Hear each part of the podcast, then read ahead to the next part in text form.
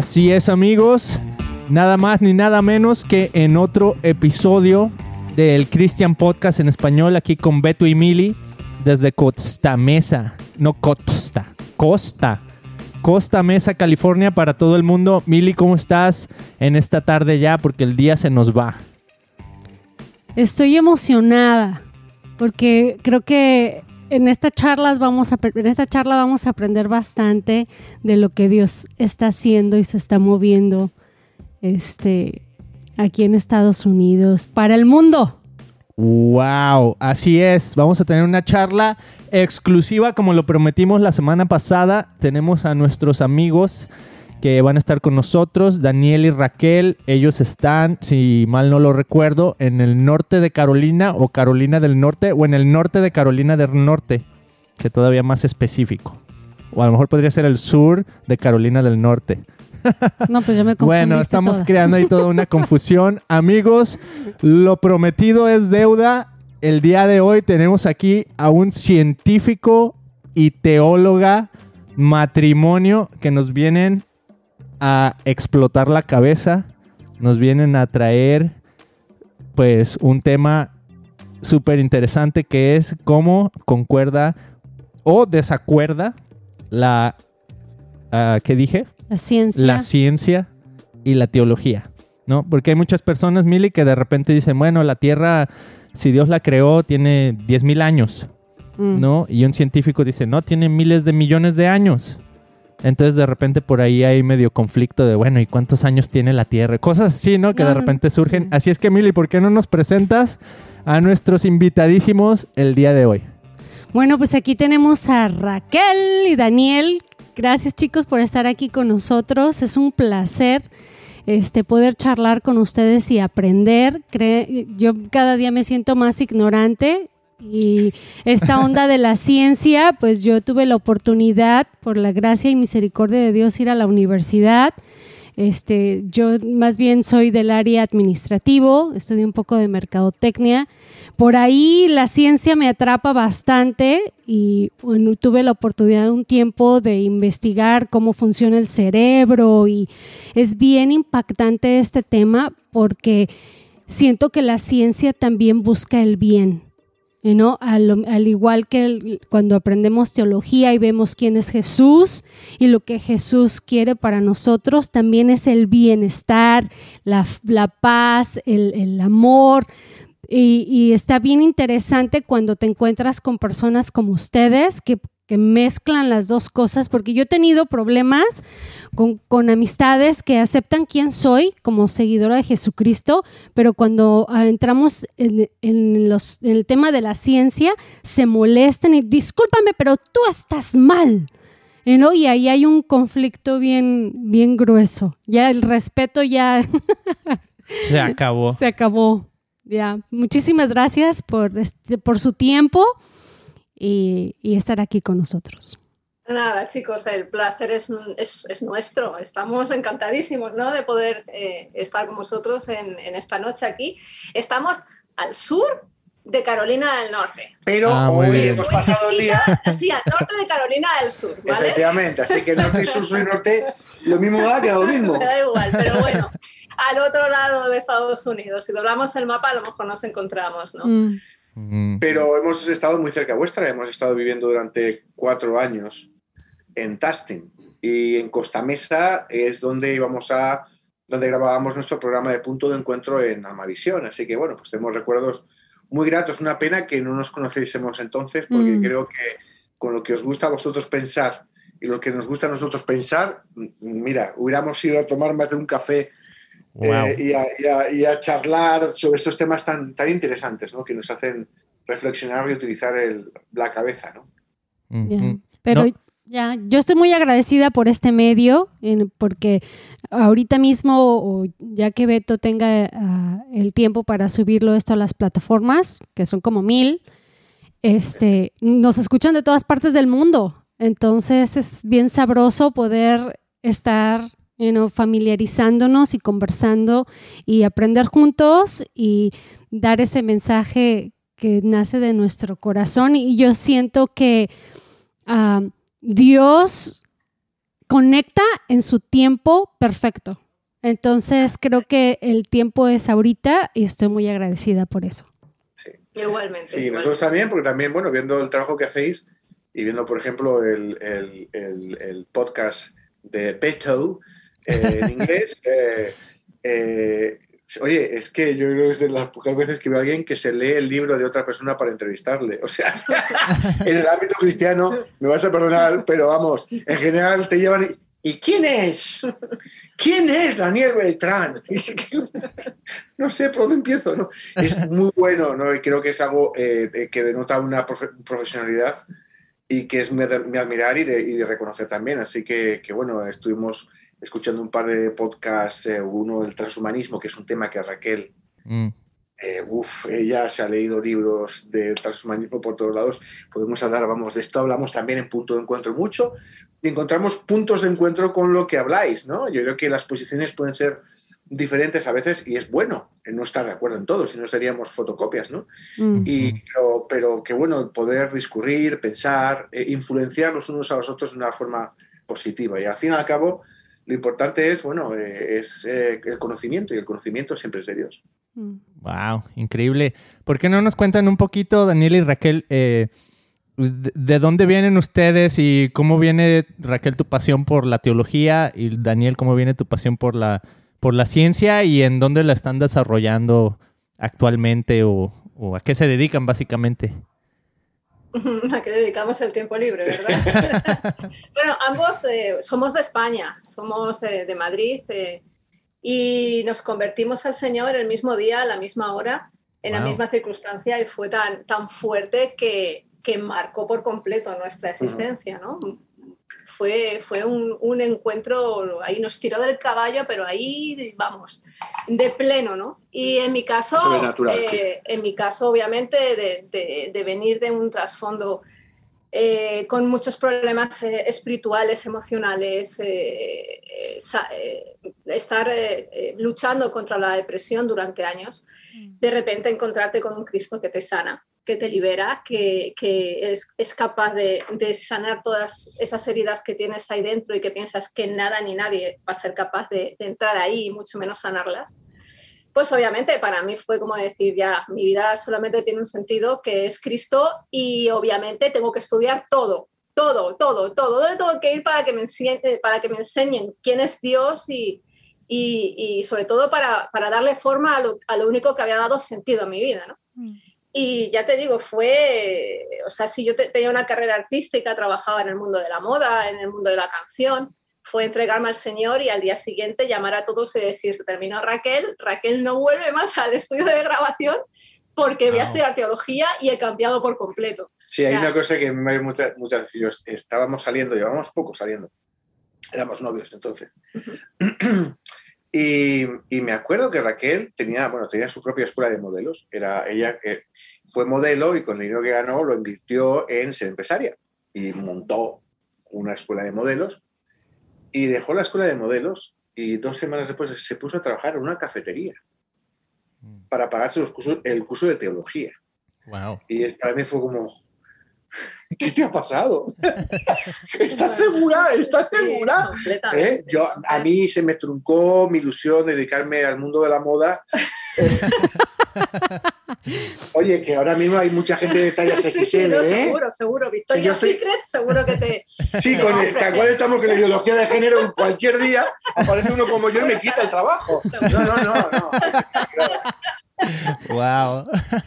Pero vamos, eh, yo creo que, eh, no sé, para mí fue, fue el, Yo tenía mucho, parte de mi depresión era que soy súper reflexiva, entonces yo necesitaba respuestas a qué es esto de la vida, qué es esto de la muerte, qué pasa detrás de, qué, qué hay detrás de la muerte y me metí en un montón de charcos eh, intelectuales y espirituales para traer una respuesta, pero ninguno, ninguno me, me satisfacía, ¿no? El hambre que yo tenía de saber y de entender qué es esta historia que, que yo no, no la entendía, ¿no? Entonces, en el momento de encontrarme a Cristo y de, repente llenar eh, todos esos eh, interrogantes o esos, esos conceptos perdidos en mi cabeza que me hacían vivir en depresión y en pánico, ¿eh? No era de, ay, ahora, ahora me voy a poner a pensar en, en esto y de repente, no, no, era, era constante en mí ese, ese pánico, ¿no?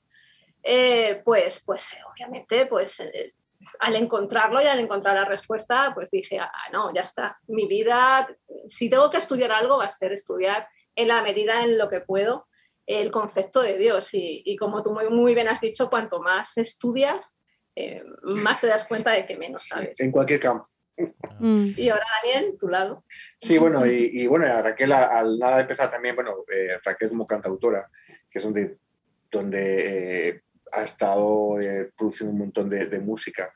yo me acuerdo que, bueno, estábamos con muchas, básicamente, tuvimos una serie de experiencias desagradables en, a nivel espiritual. Y, y, en cierta manera fue la forma en que Dios mató dos pájaros un tiro, que decimos en España. ¿no? Y yo no quería nada del mundo espiritual.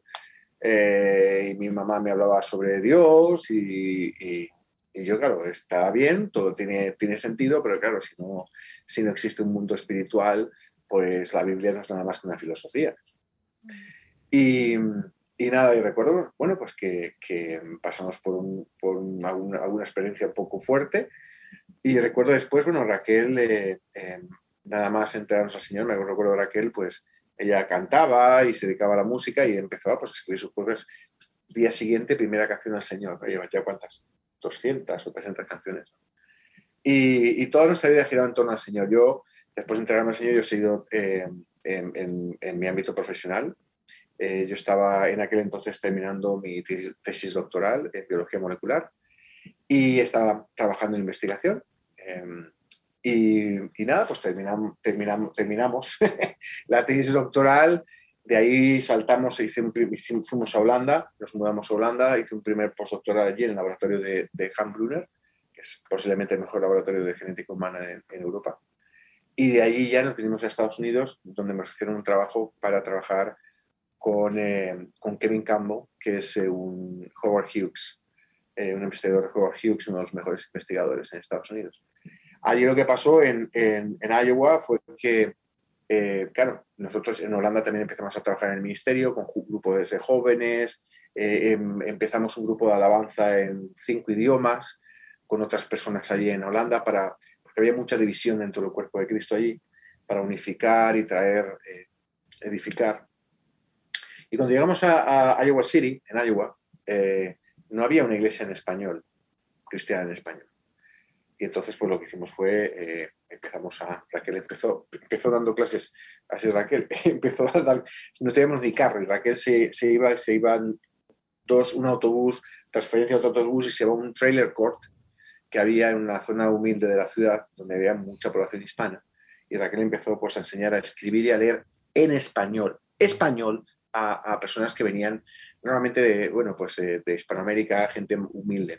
Mm. Y, bueno, fue así como a través del testimonio de Raquel, pues la gente, las, aquellas mujeres empezaron a preguntarle, ¿por qué haces esto? ¿Qué, qué pasa?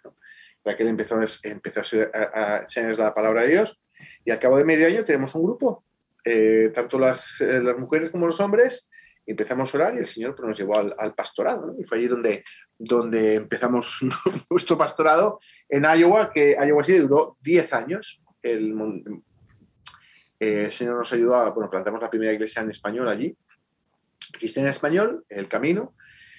Y después de 10 años, pues ya dimos el salto a,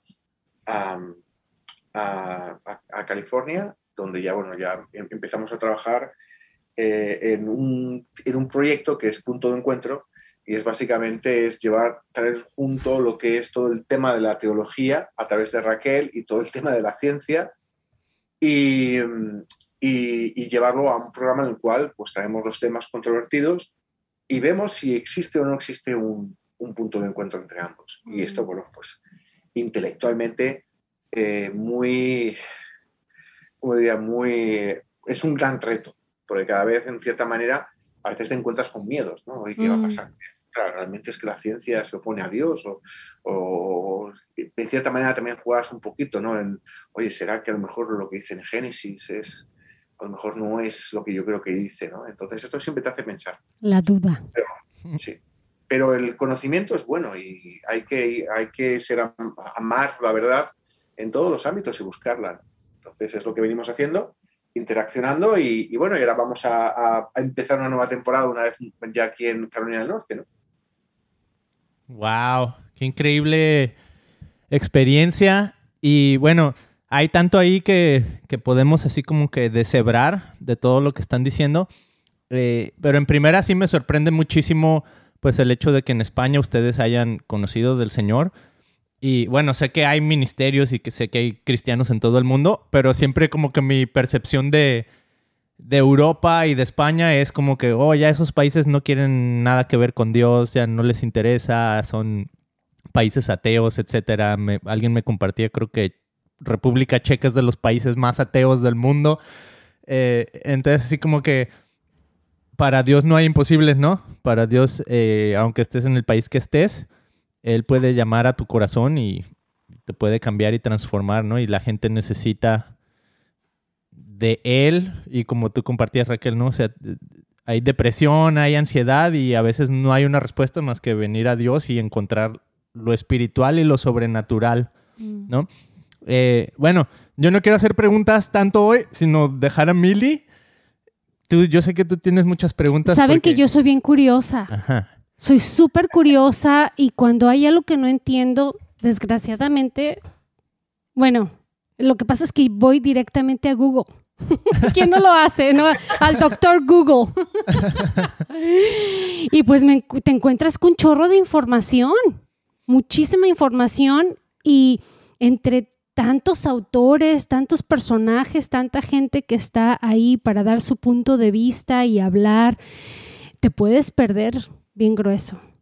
Pues en una de esas que yo caí, me fui por la ciencia y por las leyes del mundo y estaba más perdida que nunca, porque yo ya dudaba de la existencia de Dios. Yo decía, "Mm, yo ya me fui, fíjate, ya yo teniendo a Cristo en mi, en mi vida, trabajando en una iglesia con mi esposo, eh, vinieron a... Yo hablo hasta con las hormiguitas en el parque. Soy, me, me encanta, me encanta conocer gente nueva. De hecho, una de mis amigas, Carmen, es española, es cantante también, también es psicóloga y trabaja en la radio, vive aquí en California. Y este, la conocí en, en un parque. Sí, Entonces- eso pasa con los niños, ¿no? Sí, pues te haces amistades. Entonces así conocí a, a unos cuates que pues ellos creían en el universo, ¿verdad? No decían, no, sí, Jesucristo, pero pues como fue una persona cualquiera. Entonces llegué a, a dudarlo, así totalmente, porque decía, no, es que esto de la ciencia me llama un buen. Es que ya yo, yo ya no creía que, que Jesucristo era Dios. Entonces tuve un encuentro bien fuerte con la palabra, donde Beto es pues mira, si este eh, no es Dios, en lo que estoy leyendo en la Biblia, si, si Jesús no es Dios, entonces, ¿en quién crees? Y, y me pegó muy fuerte, digo, porque yo ya estaba haciendo ah, hasta viajes astrales y conectándome con el universo bien grueso. que le decía, Beto, yo ya no necesito nada. Es más, no quiero ni comer. Un poder dentro de mí, cualquier cosa que yo decía se hacía.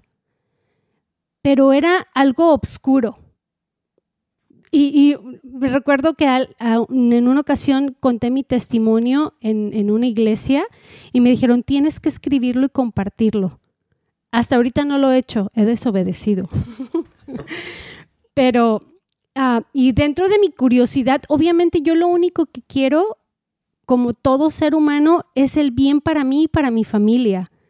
Entonces siempre estoy aprendiendo. Por ejemplo, ahorita tengo dos libros que estoy estudiando, pero ahora ya soy más cuidadosa a quién voy a escuchar, de parte de quién viene, ¿va? Porque ah, el, el- el diablo te ofrece poder y dinero. Y no es que Dios esté en contra de, de- de ello, ¿va? Pero, pero no sé, un, es, es una, estaba yo entrando en una depresión y cuando me di cuenta que no estaba haciendo lo correcto, es cuando me empecé a separar de todas mis amistades y de toda mi familia. Ya todos los demás no eran dignos de mi amistad, porque estaban abajo de donde yo ya estaba. No, no, no, un trance bien grueso. ahora lo pienso y digo, wow, estaba yo bien perdida. Porque el, el reino de Dios no se trata de uno, se trata de los demás. ¿Va? De, el que se glorifica al final del día es Jesús con nuestro testimonio o con lo que nosotros estamos dispuestos a hacer o a dar. Así es. Así es. Sí, me pasa. Adelante. No, no, no, lo que pasa que eh, tú lo, has apuntado antes, ¿no? Eh, somos humanos, entonces nuestra fe, eh, si, tiene, si, va a crecer, tiene que pasar por, por, puntos de, inflexión donde va a haber caídas y van a, va a subir otra vez. Es normal, es que hablar de, de fes estables y siempre aquí arriba, yo creo que eso es, es, es, una máscara, es una mentira, ¿no? Mm. en las pruebas, en los procesos, es donde el Señor nos va a probar y es donde nuestra fe, eh, bueno, pues se tambalea o crece y, de ahí va a depender nuestra madurez, ¿no? Entonces, tú lo has dicho, somos humanos, somos, vulnerables. Y, desgraciadamente actualmente eso de la vulnerabilidad eh, como que, como no, no, no, no, queremos verlo. De hecho, ahora con toda la historia de la pandemia, todo lo que trae, eh, todas las ideas conspiranoicas que hay alrededor vienen precisamente por la, porque el hombre no somos capaces de encajar nuestra debilidad. Mm. Entonces, no, prefiero, prefiero buscar otro tipo de respuestas, eh, incluso creerme que el universo está por encima del propio Dios, mm. con tal de, entender o, no querer ver que, en el fondo yo es que eh, tiemblo cuando me apagan la luz o cuando veo inestabilidad alrededor mío, ¿no? Mm. Entonces, no sé, yo creo que lo que tú has pasado era necesario que lo pasaras porque, porque tenías que llegar a, doblar otra vez tu rodilla y, darte cuenta que en definitiva somos, somos hormiguitas, como tú dices, y que igual que todas las hormiguitas, a Dios le encanta mirarnos a nosotros que somos esas hormiguitas y lo más importante, hablarnos y, levantarnos, eh, sanarnos y, darnos un, concepto nuevo de vida. Entonces, tú y yo tenemos un, testimonio bastante parecido y yo creo que en cierta forma Dios nos ha tratado en, el mismo, en la misma manera, ¿no? Y creo que es necesaria que tú hayas pasado por ahí porque actualmente hay mucha gente que se va a encontrar como tú. Mucha. hay, una crisis de valores tremenda, un, un, un, grado de, de, de pérdida del norte que, que, como tú dices, cualquier, eh, cualquier corriente, cualquier filosofía, cualquier gurú puede venir y contarte una aventura, aunque sea hablarte bonito. Roja, y tú te lo crees, ¿no? Porque es que ya no sabes dónde asirte, precisamente porque estamos en, en una posverdad tremenda donde, donde todo es verdad y en definitiva todo, al fin y a la postre, menos Dios Mm. Que Dios siempre va a ser verdad, pero todo alrededor pues no deja de ser opinión y mentira, ¿no? Y acabas de decir algo bien importante que a mí también me pasó, porque ¿qué no me pasa a mí, Dios mío? Ah, ahora con lo del COVID, me di la oportunidad de tragar y tragar y tragar. Comí muchísimo. Y luego la, todas las mamás en un chat de la escuela este, le entraron al vino bien sabroso. Es más, una vez vinieron y me trajeron. Entonces yo ya, yo no, no tomaba y empecé a tomar. Entonces, pero ya eran los viernes sociales, yo ya necesitaba para el desestrés porque yo decía, es que los niños, estamos pobres de mis hijos, ¿verdad? Yo estaba sufriendo junto con ellos haciendo la, la escuela en línea, era algo nuevo para todo mundo, yo decía, entonces, creo que engordé como unas, no sé ni cuánto, pero más o menos le calculo como 37 libras me di una intoxicada a mi cuerpo que dejé de pensar. La depresión se vino más gruesa. O sea, si yo ya, porque tengo, tengo una historia, tengo, yo, yo si no me agarro de Dios y de creerme quién es, quién, qué, qué es lo que soy yo, gracias a Él, caigo bien fácil. Pero estaba, no estaba haciendo ejercicio, comí lo que se me ponía enfrente y más que todo mundo se había llevado la comida de de veras y pues nomás había papitas y churros. Y dije, pues que no falten las papas y los churros en mi casa. Comimos súper mal, súper mal, hasta que llegó un punto que en verdad yo me sentía muy mal. Yo decía, bueno, si esto, estamos bien, estamos sanos, tenemos un hogar, tengo mi esposo, mis hijos, ¿por qué me siento tan mal? Un, decaída, deprimida, horrible, hasta que un día me levanté y dije, I'm done. No más. Beto, voy a hacer ayuno y oración y no voy a comer por 21 días. Y lo logré. Desperté de nuevo y dije, qué impresión cómo la comida, lo, procesado y la mala alimentación es como abrirle una puerta al enemigo también. ¿No? Que ¡fum! por aquí. Entonces, todos los, todo, así como el alcohol, la droga, el azúcar, la comida, si lo hacemos en exceso, se crea una dependencia gruesísima que cuando menos te das, menos te das cuenta, ya es un, aparte de un mal hábito, ya estás, ¿cómo se dice? Gula. No, no, no, cuando eres oh. un alcohólico y tienes el problema de alcoholismo. adicto. Adicto, esa ah, es la palabra. Se te hace una adicción. Y para salir de una adicción es solamente el poder de Dios ¿va? que está sobre nosotros, porque a las 5 de la mañana me levantaba y a leer la palabra, porque Jesús, son 21 días sin comer nada más que líquido, Jesús, tú hazlo, porque yo soy humana y yo tengo que prepararte tres comidas al día para mis hijos. Fue, es como, de cuenta como que me cambié el chip. Ahora ya soy healthy, ahora ya toda mi familia come súper nutritivo y es la lucha de diario, ¿verdad? Porque ellos quieren seguir comiendo azúcar. Claro. Entonces, y que ahí es donde entra la ciencia. Entonces, hay, un par de cosas. Lo primero, no, también es cierto que cuando uno se descuida, no solo es el efecto que puede tener en tu organismo, sino también es una cosa también psicológica, porque en el fondo sabes que te estás descuidando y no te ves bien y eso eh, ante ti mismo, eh, eh, y a mí me pasa, yo gano mucho peso y me siento muy mal. No es por, bueno, porque como muy sano, lo que pasa es que como el doble de lo que debiera. pero Raquel cocina es una maravilla. Y, pero, y, y, yo me siento mal, no por mi cuerpo, que, que, me gusta hacer más ejercicio, y en eso estamos ahora, sino también porque yo no me siento bien, cómodo con mi cuerpo ahora mismo, ¿no? Y hago una foto y me veo la tripa. Ya no es barriga, es tripa. y me siento mal. Y eso, eso a mí me pesa psicológicamente. Mm. Entonces eh, creo que hay un cambio en el cual pues tienes que, tu cuerpo se activa, hay muchas cosas que pasan en tu organismo cuando te activas, cuando pierdes peso, cuando haces un poco de ejercicio, porque otra cosa que pasa es con toda la pandemia, no sales, no te mueves y el sedentarismo es, sedentarismo es muy malo para el organismo, ¿no? Y es lo que nos está pasando, entonces hay que dar vuelta a eso. Pero me gustaría una, una cosa que decías sobre la ciencia, ¿no? sobre tu, tu experiencia. ¿no? Eh, más que la ciencia, la, la experiencia posiblemente que, tuve, que tuviste fue más con la cienciología y ese tipo de, de, mezcla entre la ciencia y la espiritualidad, ¿no? Mm. que es algo diferente. Yo creo que la ciencia podemos entenderlo como dos conceptos diferentes. ¿no? Primero puede ser, eh, pues digamos que es el conocimiento científico actual ¿no? y, y las, las, cómo se, cuál es la lógica o cómo se construyen los experimentos, cómo se edifica, pero al final, a poste, eh, la ciencia es conocimiento.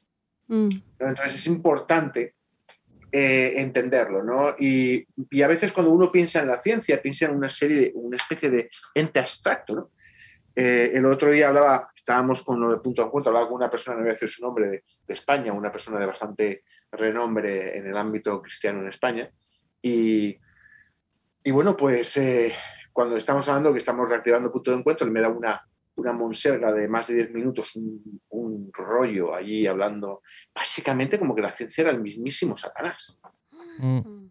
yo dije, pero este hombre, ¿dónde, ¿de dónde, de dónde este hombre? Yo pensaba que era más inteligente de lo que es. Y, y, a, veces, a veces el tema es que tendemos a pensar ¿no? que la ciencia es una especie de ente. Yo es que creo en la ciencia. Yo no creo en la ciencia. En la ciencia no se cree. ¿Entiendes? ¿Qué es la ciencia? Es algo abstracto. Es más abstracto que Hollywood. ¿Vale? Mm. Eh, o sea, la ciencia es, es, es, el conocimiento y son las herramientas que nos ayudan a, a, tener un conocimiento.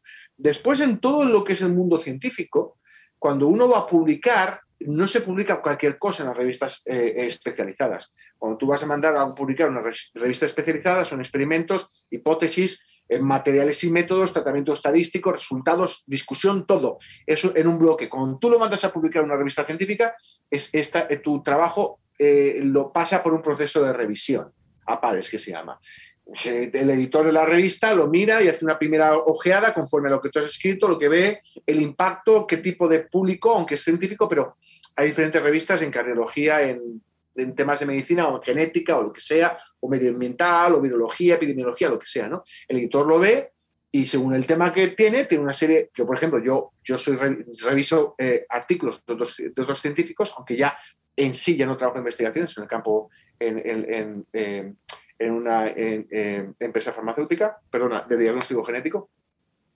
Y lo que se hace es que pasa un, un control, una revisión, y, y, lo que ven estos, estas personas que revisan el artículo es si lo que estás diciendo tiene sentido. Son especialistas en tu campo. Una vez que ha pasado el proceso de, revisión, ellos dan un veredicto y te dicen si yo, si no, y normalmente sí, pero tienes que cambiar una serie de cosas o hacer algún experimento adicional el editor te lo manda de vuelta, tú lo lees, ves si puedes hacerlo o no, si tiene sentido o no, y hace los experimentos que faltan, redondeas el artículo y se manda a publicar. Mm. Eso en cada uno de los artículos que, se publican. ¿no? Te quiero decir, esto en sí es, es como intentamos cuidar de que lo que se publica es algo que tiene sentido, no se publica cualquier barbaridad. Esa gente que publica cosas en, en Internet que la gente piensa que son artículos científicos, como el, de la Universidad de Alicante diciendo que había, ¿qué era lo que había el, en las vacunas? Que había, no sé qué, no, un metal, no sé, me acuerdo qué era, pero una, una barbaridad. Eso jamás se va a publicar en una revista, porque es un sinsentido. Es algo que él se va a pasar por la cabeza, ha hecho un par de fotografías al microscopio, he hecho esto, se parece al, a no sé qué, no me acuerdo qué, ni a lo que era. Y, pero esto no son las, revistas científicas o los datos científicos. Datos científicos se publican en revistas especializadas. Y al fin y a la postre, la ciencia no es nada más que conocimiento. Y yo creo que es donde debemos enfocar cuando miramos a, la ciencia, ¿no? Y hay muchas especialidades diferentes, ¿no? Pero no, yo no creo en la ciencia. Mm. Como la gente, creo en la evolución. Yo no creo en la evolución. Yo no creo en, uno no cree en algo abstracto, uno cree en algo que es que, conceptualmente es más tangible. Por ejemplo, Dios. Mm. Yo creo en Cristo. Yo no creo en la ciencia. Me baso en la ciencia. Creo que el proceso científico y el razonamiento y demás eh, es importante, el conocimiento y la verdad, pero creer al fin y al postre, solo creo en Cristo. Ah, en estos últimos 20 años, ¿tú consideras que la ciencia ha evolucionado o estamos igual? la ciencia ha evolucionado muchísimo. O sea, lo que aprendimos hace 30 años ya no puede ser que no sea lo mismo a los resultados que tenemos hoy. O sea, que, por ejemplo, yo había escuchado que supuestamente decían anteriormente que las neuronas no se, no se, no se volvían, no se producían más, no se generaban más. pero que ahora la ciencia dice no, claro que sí si tú te matas haciendo ejercicio y le manda, no, yo no sé nada de eso, pero algo así le entendí, ¿va? Que, que, claro que sí, que empezaban, que cuando tú le mandas uh, esas señales, que tú estás en movimiento con tu cuerpo, entonces eh, tu cerebro se puede regenerar. Lo que, se ha visto, ¿no? En principio, eh, eh, la, la ciencia viene edificando, hay algunos principios que pueden demostrarse que no estaban del todo eh, que, que, han sido refinados, ¿no? Pero realmente en, eh, los principios, por ejemplo, en cuanto, yo te digo, de estructura de DNA y cosas así, que tienen ya decenas de años, siguen manteniéndose. La, ciencia ha ido edificando, ¿no? Hay veces en que los resultados a veces pueden llevar a un tipo de...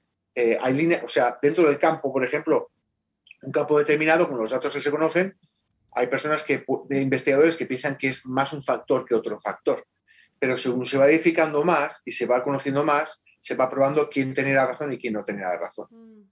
Y se va edificando, edificando, edificando. En el caso de, la regeneración neuronal, eh, se pensaba que no había regeneración neuronal de ningún tipo. Sí hay algo de regeneración neuronal, pero no es como pasa con otra serie de tejidos, por ejemplo, con músculo, por ejemplo, que tienes eh, eh, células satélite que, cada vez que tienes, haces ejercicio regenera músculo, ¿no?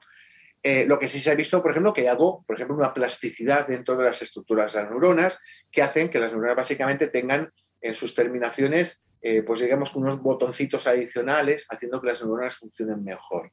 Mm. No, es, eso es lo que va haciendo la ciencia. ¿Por qué? Porque cada vez tenemos, eh, primero, vamos conociendo más, vamos edificando, vamos haciendo nuevas preguntas y vamos encontrando nuevas respuestas. Por otro lado, las tecnologías van mejorando. Por Mm. ejemplo, el campo de la microscopía eh, actualmente no está donde estaba hace 30 años. O sea, el, el desarrollo de lentes, el, el desarrollo de diferentes eh, métodos de marcaje de, de- de proteínas a nivel subcelular en, en células en cultivo han mejorado muchísimo. Eso hace que cada vez tengas mejores herramientas. Cada vez que tienes me- mejores herramientas puedes empezar a responder a preguntas cada vez más complejas. ¿no? Mm. Al principio respondes a- tienes respuestas sencillas y vas edificando. Y es así como va la ciencia eh, eh, eh, progresando. Y en principio, de vez en cuando, claro, hay, lo que suele haber es algo que es un descubrimiento de algo que no se pensaba. Mm. ¿no? Ha pasado eh, eh, eh, hace, pues, pues a lo mejor con, hace unos años con el descubrimiento de nuevos tipos de RNA que no se pensaban que existiesen. Eh, los, y, wow, y todo eso fue una revolución. ¿Y esto qué es? Es un nuevo campo de la genética. Hubo una explosión. Se pensaba que iba a ser nueva masa. Acabó cinco años. No fue para tanto. ¿No? Entonces hay a veces un poco de cosas nuevas, que aparece una nueva moda, va a ser la nueva. ¿No? Y, y- pero al final, poste, poco a poco se va edificando, se va conociendo mejor. Y, actualmente lo que tenemos es, eh, aparte, la utilización de, tecnología y la, utilización de computadoras de, muchísima, de, muchísimo, de muchísima potencia que te ayudan a analizar datos. Eso es a veces muy importante. A nivel de genética, al principio estábamos pensando en secuenciar el genoma humano. Después de un montón de tiempo se, se secuenció el genoma humano.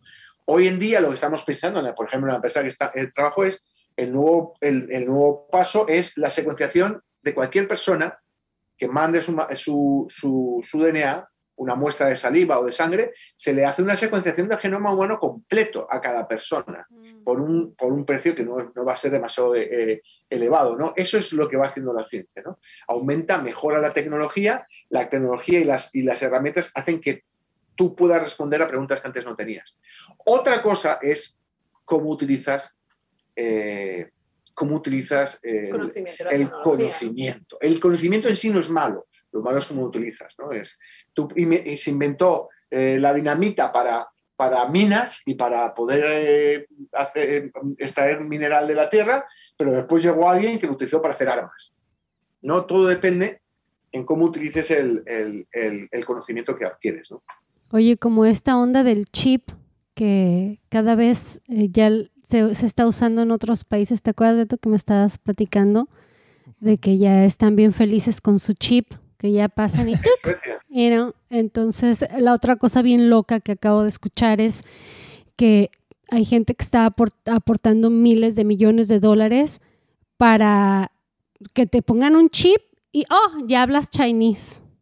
Entonces Ah, digo, wow. Como Matrix. Matrix Revolutions. Digo, no, pues está... para eso necesitas cinco chips. El chino es muy difícil. Yo tengo una amiga china que no se lo entiende ni en, ni en inglés. Y- pero no, después hay mucha, hay mucha, en todo esto hay muchísimo. El tema del- del- de, de las tecnologías, el transhumanismo. Eh, una cosa es lo que se dice, otra cosa es lo que te venden y otra cosa es lo que se puede hacer. Ok. Mm. Y a día de hoy, pues se puede hacer muy poquito. Muy poquito. Eso de que aprendan, pues el- te bajas una aplicación y que te lo diga al oído, ¿no? Eh, mi hamburguesa con doble de queso. Sí. ¡Chis, chis! ¿Eh? Todavía le falta unos 500 años más. ¿no? Pero hay mucho, hay mucho de esto que se está hablando, ¿no? El, el- el transhumanismo es la bestia. Es, es así. O sea, es lo que viene eh, y, y no parece ser que el ser humano esté muy por la labor de ponerle freno. Mm. Y el Pero todavía queda para que esto Mm. realmente fructifique en algo, eh, en algo eh, eh, pernicioso. ¿no? De momento lo que se está buscando son aplicaciones. En tema, por ejemplo, de neuronas, pues aplicaciones, o ver que de manera gente que tiene daños en médula espinal, que es lo bueno que tiene ese tipo de tecnología, ¿no? que sean Mm. capaz de la persona pueda volver a caminar. Eso es algo maravilloso. Mm. Eso es eh, convertir el, el- el- el estímulo neuronal, ¿no? la transmisión neuronal, en un estímulo eléctrico o, final, pues, es, es- es estímulos eléctricos, ¿no? con un circuito y demás. Es algo maravilloso. El problema es cuando la gente piensa como se piensa el transhumanismo, que esto lo vamos a convertir en algo que mejore la raza humana, en cierta manera, en que el hombre se convierta en el, en el motor de la evolución humana. Y lo que es lo que, es lo que pretenden, ¿no? Y, bueno, os puedo contar cosas de, congresos de genética humana, pero hay gente que está muy por la labor de, que esto ocurra, y genetistas. Eh, pero yo espero que las sociedades sean capaces de ponerle, y, ponerle freno a, esto, porque si no, pues bueno, pues es de nuevo el conocimiento, una cosa es el conocimiento y otra cosa es cómo se aplica. Quien aplica esto no son los científicos, quien lo aplica es la gente, los empresarios que ven dinero. Cierto. Wow, ahí hay un montón de información bien valiosa. Y bueno, gracias también, Daniel, por habernos, así como que en, con esa experiencia que Emilia estaba contando al principio de eh, viajes astrales y por ejemplo ella lo definía como ciencia porque pues así es como te lo presentan, ¿no? Estas son leyes, la ley de la atracción, la ley de la vibración y no sé qué tanto. Entonces, en cierta manera, así como que el envase parece científico, ¿no? Oh, es que mira, está comprobado que hay ciertas frecuencias que vibran y pues tú dices, bueno, hasta en la música hay, o sea, la música es ciencia también, ¿no? O sea, tiene eh, o sea, no nomás es arte, sino tiene cuerdas que vibran y si es cierto, hay gigahertz y megahertz y lo que tú quieras. Ah, eh, pero bueno, ahí siento que, está muy bien definir así un poquito, hey, eso ni siquiera es ciencia, pero sí hay una relación bien interesante entre, o más bien, la pregunta sería, ¿cuál es la relación entre la ciencia y lo espiritual? Tú o yo. Empieza tú. Empiezo yo. Hombre, eh, tenemos que partir que Dios es conocimiento, Dios es ciencia, Dios lo sabe todo, Dios es omnisciente. Entonces, en la ciencia, personalmente creo que el conocimiento viene de parte de Dios. Entonces, eh, yo no, no, no, incluso yo puedo llegar a decir como teólogo que si Dios no existiera es que ni siquiera existiría la ciencia, obviamente. Eh, tenemos conocimiento y sabemos por la gracia y por la misericordia que Dios derrama en nosotros y por la capacidad que nos da de, como tú hubieras dicho, conectar esas neuronas para pensar en una dirección determinada, ¿no? Mm. Entonces, si consideramos que la ciencia es ese conocimiento, eh, está totalmente ligado. Otra cosa es la aplicación de ese conocimiento y si ya nos vamos por teorías que niegan por completo la existencia de Dios, bueno, pues obviamente ahí no lo vas a casar pero eso es ya la aplicación de esa, de esa ciencia. Es igual, es igual que las tecnologías o como decíamos antes del transhumanismo, es que uno piensa, no, es que es el 666, el microchip, porque te van a insertar aquí en la mano. Vamos a ver, ya estamos viendo microchips insertados en los brazos para diabetes o, para, o como método anticonceptivo que va a ser el que, el que seguro que muchas de nuestras hijas se van a poner. Eso ya es un microchip. Entonces, ahí por qué no ves que es un 666. ¿Me entiendes? Entonces, obviamente eh, el conocimiento, la ciencia mm, va hacia una dirección y de nosotros va a depender que esa dirección sea correcta o no sea correcta. Mm. Entonces, claro, eh, yo creo que hay una, una, unión bien clara entre Dios, que es como la, el conocimiento absoluto, el, poder creativo, el, el, inventor absoluto, y obviamente, bueno, pues ese conocimiento que, que, bueno, de vez en cuando ahí derrama unas un poquito de gotitas para que nosotros, que somos tan minúsculos, seamos capaces de entenderlo, ¿no? Entonces, mm. yo personalmente pienso que, que hay muchísima unión. Ahora, y además, si partes por el concepto, dos conceptos claros, ¿no? Dios es creador. Él lo, lo ha hecho todo. Mm. Lo visible y lo invisible, ha hecho todo. Mm. Cristo, de hecho, es esa chispa inspiradora de vida. Esto por un lado lo sabemos, lo sabemos como cristianos porque tenemos testimonio primero del Espíritu Santo en nuestras vidas. Mm. Eso es lo primero, el primer testimonio que tenemos que tener. El problema, si estamos esperando que el testimonio sea un testimonio intelectual, ahí estamos perdidos. Mm. Es un testimonio espiritual. Y que no conoce el mundo espiritual no conoce a Dios. Mm. Uno no se puede acercar al Señor sin, sin acercarse primero a su corazón. Imposible. Ahora, hay una serie de impedimentos en este proceso y son concepciones erróneas con respecto a lo que es Dios y lo que es la ciencia. Porque muchas veces hay personas que piensan que la ciencia es algo diferente y hay mucha gente que piensa que la Biblia es algo diferente de lo que es, porque hay personas que la han sacado de contexto y han querido hacer eh, contar cosas que no vienen realmente en la Biblia. Ahora, lo primero es, los dos conceptos, Dios es un Dios creador. Y el segundo concepto es, porque hay mucha gente que dice, los científicos, y está pasando mucho con la pandemia, eh, los científicos han inventado, los científicos, la ciencia, han hecho un virus para matarnos a todos. A todos nos va a exterminar todos. Bill Gates, Bill Gates os paga a todos los científicos, sois unos comprados. Y dices tú, pues muchas gracias. Tengo mi hermano, mi hermano es, es, es, es antivacuna convencido y me colgó el teléfono antes de Navidades porque básicamente le dije, oye, ¿pero qué me estás llamando a mí? ¿Me estás diciendo a mí que soy un comprado de Bill Gates o algo así? Y, ¿Y qué? Porque al fin y ¿qué es lo que hace la ciencia? ¿Qué es lo que hace la ciencia? ¿Por qué uno se hace científico de profesión siendo una de las profesiones, para lo que es preparación, es una de las profesiones peor pagadas de todas? Yo, si hubiera sido empresario, yo sería millonario. O sea, a, mí, a mí me han dado premios internacionales de investigación. Y los premios, la cantidad de los premios, vamos, te vale para compartir papel higiénico en pandemia nada más.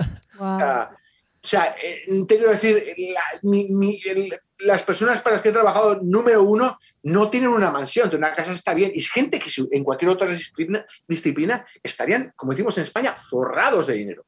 Pero no lo es. ¿Por qué una persona quiere estudiarlo? Eso ya no, lo haces porque quieres que Bill Gates te haga rico. No hay, apenas hay algún científico, salvo que tenga una patente, pero no da dinero. De hecho, la mayor parte de la propiedad intelectual, cuando trabajas en una universidad, no estudias la universidad. Mm. O sea, ¿por qué trabaja un científico? Un científico, salvo algún loquito, pero un científico trabaja por el conocimiento. Esto es lo que mueve un científico. Los científicos no quieren demostrar, no tienen ningún tipo de interés en demostrar que Dios, intentar demostrar que Dios existe o que no existe.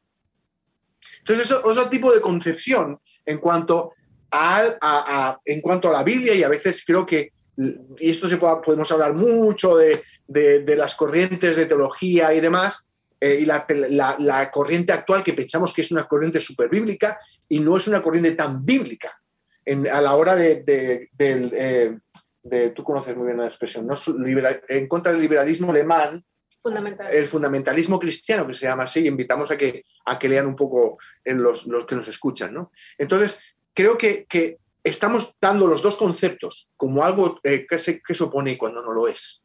Realmente no se opone. Si Dios es creador y la ciencia busca descubrir, la ciencia va a descubrir el poder creador de Dios.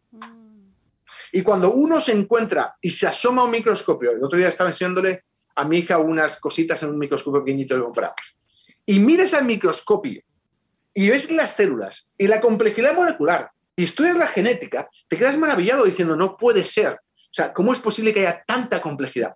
En sí, la creación ya no a nivel de crear las estrellas en, el firmamento, sino a nivel molecular, a nivel celular, subcelular, te da testimonio de algo extremadamente complejo.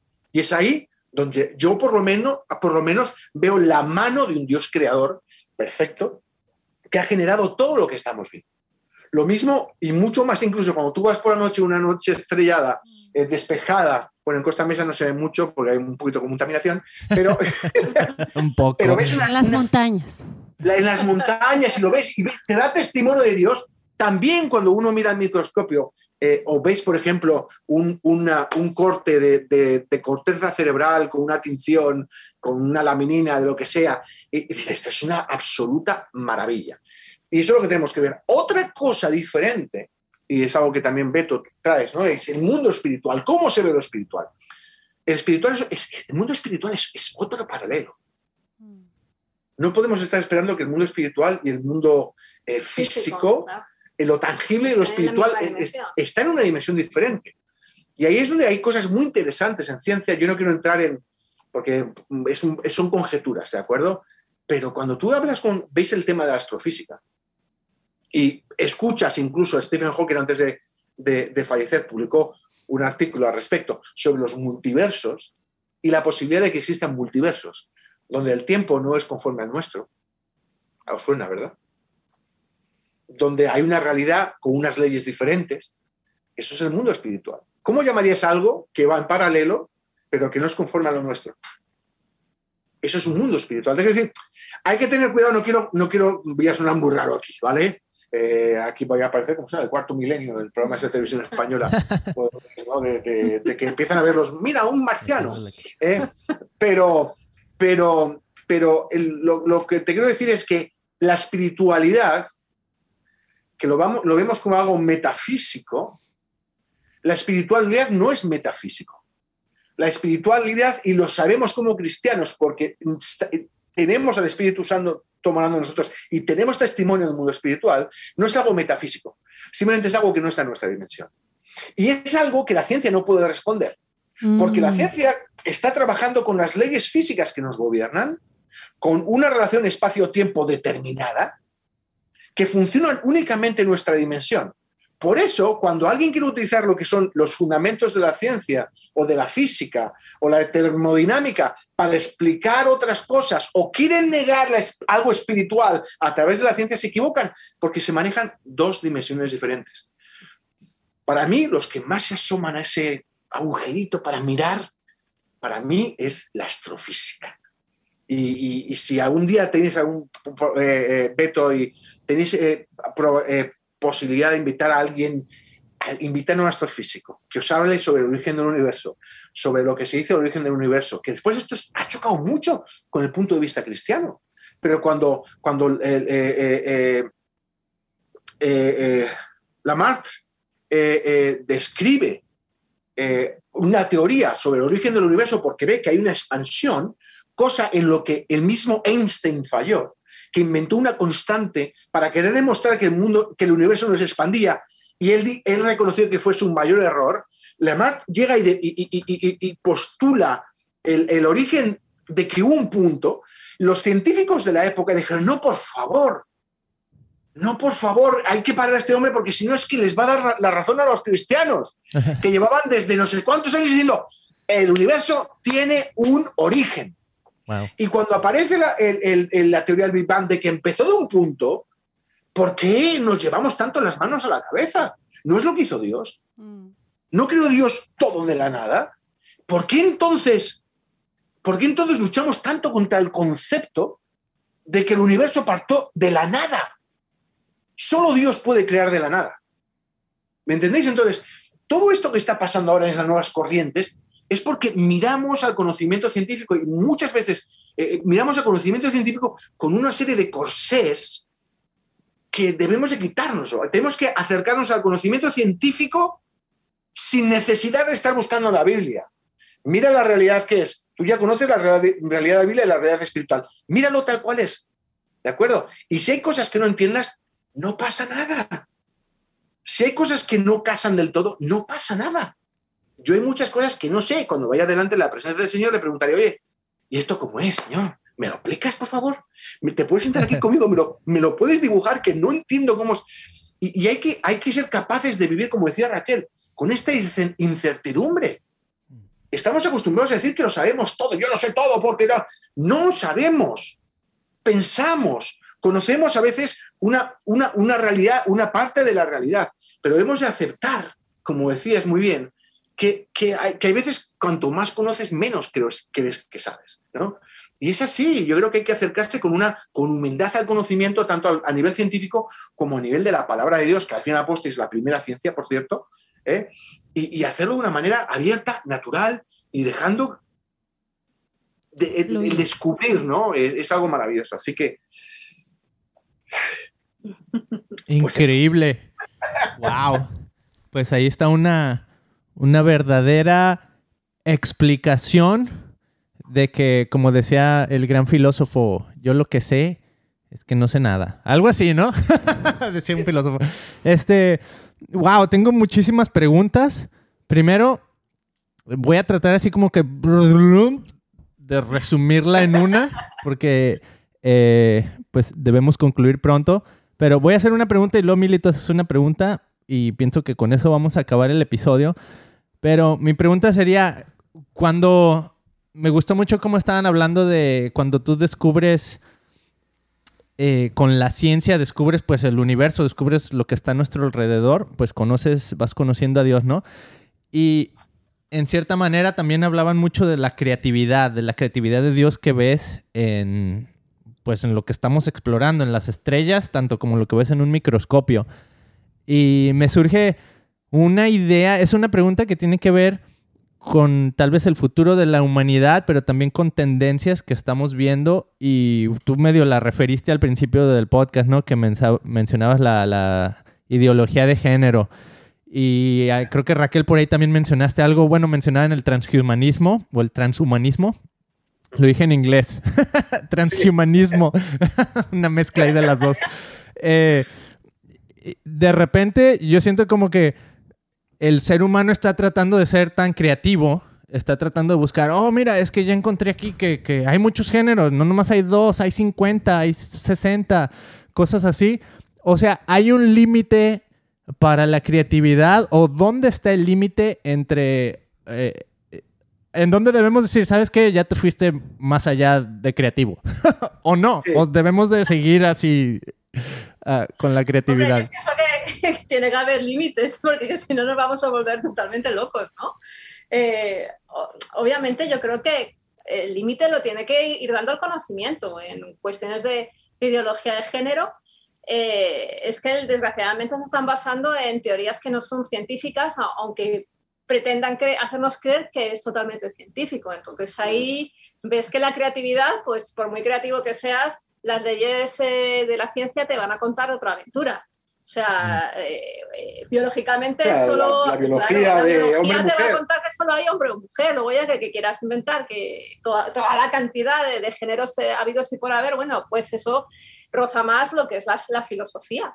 Entonces, sí, yo, yo, pienso que sí que, que, para eso tiene que estar, eh, bueno, pues la ética, las leyes morales, la lógica, eh, poniendo un poco de freno, porque es que si no, al final esto ya no es, es que ya al final, pues como el, metaverso, ¿no? Ahí ya entras ahí, te creas tu mundo, yo me imagino que es que soy una flor, que todos los días me tienen que regar, ¿no? Ah, yo soy una flor. yo creo que sí, que, que, que, yo creo que medirnos por, por, la, por, por eh, la creatividad eh, pues es bastante peligroso.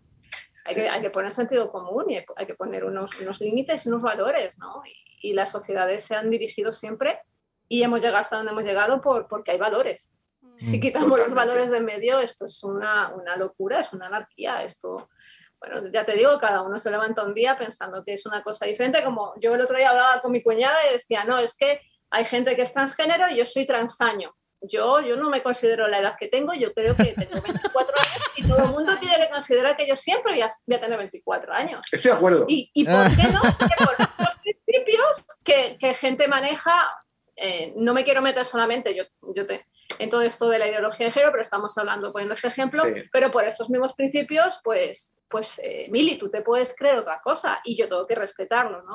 Entonces va a llegar un momento en que eso, eso ya no se puede sostener vamos mm. a, explotar a nivel conceptual, a nivel, a nivel como género, como raza humana. Entonces, y desgraciadamente, si solo fuera, eh, fuera todo movido por, por, hilos filosóficos, yo creo que siempre hay momentos de crisis, de cambios, de ideas locas. Eh, eh, históricamente eso siempre se ha desarrollado en determinados momentos, sobre todo y, sobre todo después de, épocas de crisis como, como, estamos viviendo ahora con el COVID, siempre van, a van a venir el, el, contra, el contrapuesto, ¿no? Va a venir momentos de mucha, muchas teorías que a lo mejor nos pueden volver un poco, poco loquitos, pero yo creo que siempre volvemos a los equilibrios. Pero claro. Mm, claro, en este caso, claro, pero en este caso es que, bueno, pues eh, hay una cosa que es el respeto hacia las ideas de las personas. Claro eh, y otra cosa es pues que básicamente que cualquier cosa es posible. O sea, que él que decía que era una mujer y que después dijo que era un caballo. Y entonces le pidió en Francia y le pidió al gobierno francés que al igual que había pagado, su, eh, o subvencionan o pagan las operaciones para cambiarse de sexo, que le pagasen las operaciones para ponerse pezuñas de caballo. Wow. Entonces, eh, oh, hay que respetarla. O sea, me parece muy bien con el dinero de los otros contribuyentes, pero yo no tengo en mis impuestos. Opérate como si te pones una maceta en la cabeza. O sea, como si te pones, como si te pones unas orejas de burro. Haz lo que te dé la gana, pero, no me pidas, por favor, que te esté aplaudiendo. O sea, es, es, absurdo, ¿no? Entonces, hay otra cosa que hay que tener cuidado, porque en temas de, el tema de género y demás tiene que ver con, es un problema no sexual, es un problema identitario. Y hay que tener cuidado porque hay que respetar. O sea, yo tengo compañeros en el trabajo que pues, pues tienen diferentes orientaciones, ya no son sexuales únicamente, son orientaciones en cuanto eh, Sí, chico que es, él dice que es hombre, o sea, él es hombre, te quiero decir, pero él dice yo soy hombre, pero es homosexual. O un chico que dice yo no soy homosexual, pero, soy un- pero me vas a llamar como una mujer. Y entonces a veces tienes que mirar en la empresa si le tienes que llamar él, ella, y a veces no sabes qué hacer. Y hay que respetarlos, porque hay, que tener un punto ahí también a veces que vayamos con nuestra verdad y pasemos por encima de la gente. Hay que respetarlo con respeto, pero una cosa es que el respeto, otra cosa es que nos digan el todo vale, el no, todo vale. Yo puedo, como el, el que ahora, claro, yo ahora decido que mi carrera como atleta no va bien y me digo que soy mujer. como está pasando ahora. Mm, Hay una serie de na- nadadores que, nadadores que dicen que son mujeres y nada, pues nada, pues claro, a nada que entrenen ganan. La final de 800 metros lisos de los, Juegos Olímpicos de Brasil, las tres, primera, segunda y tercera en femenino, fueron básicamente eh, tres hombres, básicamente. O sea, no son hombres, son una, una especie de intersexo, ¿de acuerdo? Pero es, es una enfermedad en sí, es una patología. mm. Pero ¿qué pasa? Que tienen una producción de testosterona y des- se desarrollan con niveles de testosterona bajos y de hecho la primera semeña, ella no sabía ni siquiera que fuera, yo creo que ella ni siquiera sabía que tuviera testículos internalizados. ¿De acuerdo? Pobrecita, es un problema, hay que respetarla, ¿no? Pero claro, llegan a la competición, hay otras dos que se presentan y las preparan y las ves correr. El tema de testosterona no solo es que te dé más fuerza, más masa muscular, sino que además hay una cosa de diferencia entre la cadera de un hombre y una mujer. Mm, Los hombres no tenemos que parir. mm. Nuestra cadera lo único que es es para correr. la mujer tiene que correr y tiene que parir, con lo cual su cadera es diferente. El juego de la cadera del hombre está mucho más preparada para correr que de la mujer. No es solo un tema muscular. Y lo ves, la- lo ves en la cadera y las ves y dices, pero fíjate si son tres. Mira el segundo. Si es un tío, es un tío alto, es capaz es un hombre Guau. con el pelo largo. Y ahora una de ellas, como le han prohibido, se ha presentado ahora y ya está ganando y batiendo todos los récords en, creo que son 5.000 metros lisos. Entonces, una cosa es, una cosa es el respeto otra cosa es que entremos en este tipo de juego. Mm, Como la que se presentó en los Juegos Olímpicos a hacer levantamiento. Lo siento, pero no es justo. Y es gracioso porque el, el nuevo feminismo lo que hace es ir en contra de la mujer. Si es que ahora la mujer, hasta, hasta, hasta el hombre os gana las competiciones de mujeres, no puede ser. Es- esto es como el machismo, el supramachismo. Entonces hay muchas mujeres, mucho feminismo que se está oponiendo. Sí. Y hay feminismo del bueno, del que ha hecho cambios sociales buenos para que las mujeres tengan salarios comparables con el hombre, para que la mujer pueda dedicarse a tener un hijo y tener un periodo de, de- de maternidad y demás. Estas feministas están siendo acusadas por las nuevas corrientes como que son retrógradas, porque claro, ellas dicen, "Oye, perdóname, mujer, esto es una mujer, pero no, esto es una mujer, quiero decir. Hola, llamo Semeña vengo de los 800 metros lisos. Y, y- es así, ¿no? Una, y hay una lucha. Y el tema está, y lo que dice Raquel muy bien, y muy buen punto es, nuestras sociedades están donde están, gracias a que el, sustento y la guía, no solo espiritual, sino también a nivel de, de principios, es una, principios cristianos. Y si hay una valla, como decía no sé qué filósofo era, si ves una valla o ves una barrera, antes de quitarla, pregúntate por qué está ahí. Y estamos llegando hoy en día como si todos nuestros años de pasado y de evolución de nuestras sociedades y todo lo que tenemos en estructura no valiese para nada y se está tirando toda la basura. El problema es que vamos a tener sociedades, que lo que estamos teniendo, sociedades que los niños, pues bueno, pues no sabes si es un niño o es una patata, o sea, es una... un- un- un- pero hay países donde esto no está pasando. Y cuidado, porque es posible que haya países donde la sociedad esté sin fundamento y sin principios y países que sean capaces de mantenerlos. Al cabo del tiempo, las sociedades que tienen fundamentos más flojos, de, forma, de una forma natural, se van a ir cayendo. Entonces, ahora mismo no lo vemos, pero posiblemente en 50 años, países pues, como España o Estados Unidos estén eh, Wow. bastante, bastante mal. Para allá va. wow, y increíble ahí. eh, Bueno, me gustó mucho lo que dijiste, sí, sí hay que respetar, pero a la vez es como que, eh, con lo que decía Raquel, hay como una crisis de identidad en la humanidad, ¿no? O sea, con, con todo esto que hemos vivido y el COVID, pues pienso que es una, una crisis que hemos vivido ahora sí global, ahora sí como, pienso que por primera vez en la historia de la humanidad, la hemos vivido así como una sola humanidad, casi casi, ¿no? Eh, otros virus han impactado y, y, sí han sido por todo el mundo, pero esto es, es, como que algo que podemos ver que todo el mundo lo está viviendo muy similar a lo que estamos viviendo nosotros. Tenemos las redes sociales, tenemos, o sea, wow, hay muchísimo por ahí. Eh, Solo para mencionar algo, en ajá. una ocasión fuimos, llevamos a nuestros hijos a Not Spare Farm y yo me asusté. Era como ver a los chavitos, no sabes qué son. Es mujer, hombre. La manera en cómo se visten era así, se, pintados el cabello, persons por todos lados, todos fodongotes o encueradas. Yo así como que dije, Hollywood, haz de cuenta, pero en chavitos, en teenagers. Era, ah, para mí fue bien incómodo y bien triste porque yo iba a pasar un tiempo familiar con mis hijos, pero estaba lleno el lugar de jovencitos perdidos. ¿Recuerdas? Sí, y, y algo de, de, dentro de mi corazón, o sea, Dios ama a todas las personas, ¿no? Uh -huh. Entonces hay algo que se conmueve adentro de mí porque, porque digo, wow, o sea, a lo mejor, y muchas personas que incluso cuando vemos las estadísticas de personas que, como ahora, ¿no? Cuando vemos el podcast de nosotros, ya no solo dice, ok, lo está viendo un hombre o una mujer, ahora ya también te dice otras dos opciones que no me acuerdo cuáles son. Eh, entonces digo, wow, incluso este episodio lo está viendo personas que a lo mejor no saben exactamente en dónde está su identidad o exactamente en dónde, qué se consideran, ¿no? Si hombre, mujer. Y hay todo este tipo de, de ideologías y de movimientos, pero siento que vienen como de este, bueno, en sí siento que hay mucho de lo que decías tú también, Raquel, el postmodernismo, ¿no? Y esto de que cualquier verdad es la verdad y no hay una verdad absoluta y no hay, no hay así como que, ok, esta es la verdad y nos podemos acercar, ¿no? Es como que la experiencia de cada quien es única y de ahí no sales, ¿no? Entonces siento como que sí hay una, una, una falta de, de poder decir, ten, pod ¿cómo podemos, en español le llamamos la plomada? No, no sé si en España a lo mejor usan otra palabra, perdón, en México.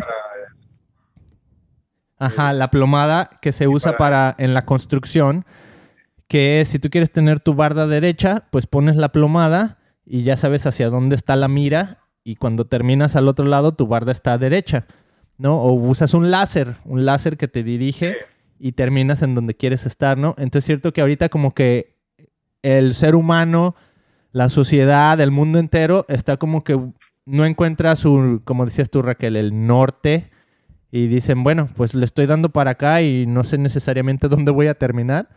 Y yo siento, es, es mi, mi, perspectiva así personal tal vez, como que Dios todo el tiempo nos ha querido decir, aquí está el norte, aquí está, veme a mí, yo te puedo guiar, yo te puedo enseñar, ¿no?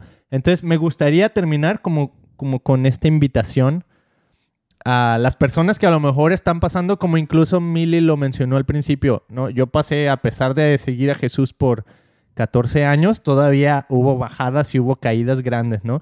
Y Raquel, tú mencionabas algo así también. Entonces, Raquel, a lo mejor en el tema teológico, eh, ¿cómo podríamos concluir así como con una nota de esperanza para la humanidad, para los que están escuchando y que dicen, wow, sabes que yo me identifico con, con estar tal vez perdido, Sí, claro, no, pero es que es totalmente normal que estemos perdidos.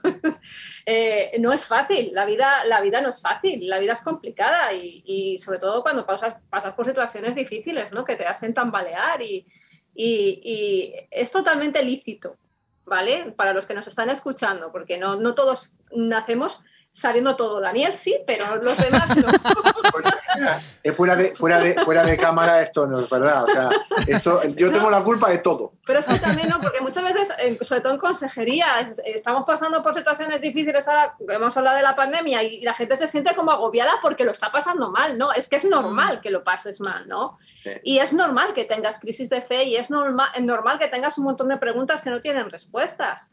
Pero es, eh, desgraciadamente estamos en tanta crisis de valores con tantísima información y tantísima mala información que pensamos que es la correcta, que andamos muy perdidos. Pero tenemos que partir, por un lado, no solo del hecho de usar nuestra razón, sino también utilizar un arma muy poderosa que Dios nos, la ha dado como nuestra forma de tener evidencia de que Él existe, que es la fe. Mm. Y, y no está de moda usar la fe. No, y mucho menos en toda esta aventura tan, tan, tan postmoderna, ¿no? Es que yo soy el más cool, ¿no? Mm, eh, usa la fe. Y la, y la fe es maravillosa porque la fe bien encaminada solo te va a dirigir a un punto, que es Dios. Y si necesitamos verdad, Dios en todo esto es la única verdad. Y su palabra es la única guía de valores eh, que no va a pasar, que ha funcionado hace, hace eh, 3.000 años, Bueno, sí, claro. hace 2.000 años, hace 1.000 años y que funciona para nosotros ahora en el siglo XXI. Entonces, los que se sientan que están en una crisis de identidad, de valores, eh, confundidos, tranquilos, no se me agobien, que no le entre ahora el ataque de pánico, que no es cuestión de ponerlos ansiosos, al contrario, decirles hay solución y hay Mm. referencia. Y hay esa, como has dicho tú, esa, esa ¿cómo la llamas? La plomada. La plomada. El láser, el láser, para que nos entiendan. que- el láser, sí, el sí. es que yo de construcción no Sí, sé. la plomada es, es un plomo Sí, sí, que sé. cuelga, entonces se ve exactamente Pero cómo es venía. eso, tranquilos, tenemos un destino, un destino claro que se llama eternidad. Que por mucho que los transhumanistas nos cuenten otra aventura, yo creo que ninguno de nosotros en esta generación lo vamos a ver. Así es que vete hacia esa dirección que se llama Cristo, que es el único camino, la única verdad. Si es que por eso él hizo tanto hincapié en definirse como verdad, porque es que ya entonces estaba bregando con un montón de mentiras y, y seguimos en el mismo punto. Mentiras, mentiras, mentiras, engaño del enemigo, punto. Es lo de siempre. No es nada nuevo, pero que en Cristo está la verdad. Así es que que se vayan a su palabra, que se empapen de la palabra de Dios, que utilizan la fe para buscar al Señor. Y ahí van a florecer, van, a estar también como, to- como nosotros. Sí, y em, hay una cosa que me gusta mucho, ¿no? Que decía Raquel y escribías hace no mucho eh, sobre, sobre en- no, a veces en, en- en la teología actual la vulnerabilidad eh, como que se está olvidando. Como que somos todos, ¿cómo estás? Bendecido el poder de Dios. Aleluya, hermano, aleluya, gloria a Dios. El mago es, no hay dolor, no tengo dolor, aleluya. Wow. Bueno, y ahora, vale, ahora quítame toda esa, toda esa jerga que la has aprendido en la iglesia, ¿eh? Eh, cuéntame cómo estás. ¿Cómo estás? Mm. Porque al final poste Cristo te dice, ¿cómo estás? Entonces, esto de muchas veces, de, no, estoy bien, hermano. Yo cuando pa- pastores en Iowa decía, ¿cómo estáis? Bendecidos. Ok, ¿cómo estáis? Porque eso es la típica respuesta de iglesia. Bendecidos, siempre estamos bendecidos, aunque me hayan pisado el pie, estoy bendecido, pero dime, ¿te duele algo? ¿Cómo estás? ¿Cómo te encuentras? Comunícate. Y el problema es que hemos ideado eh, el, el tener miedo, el tener una enfermedad incluso, es incluso una especie de, o sea, es todo como, es todo como una maldición. Mm.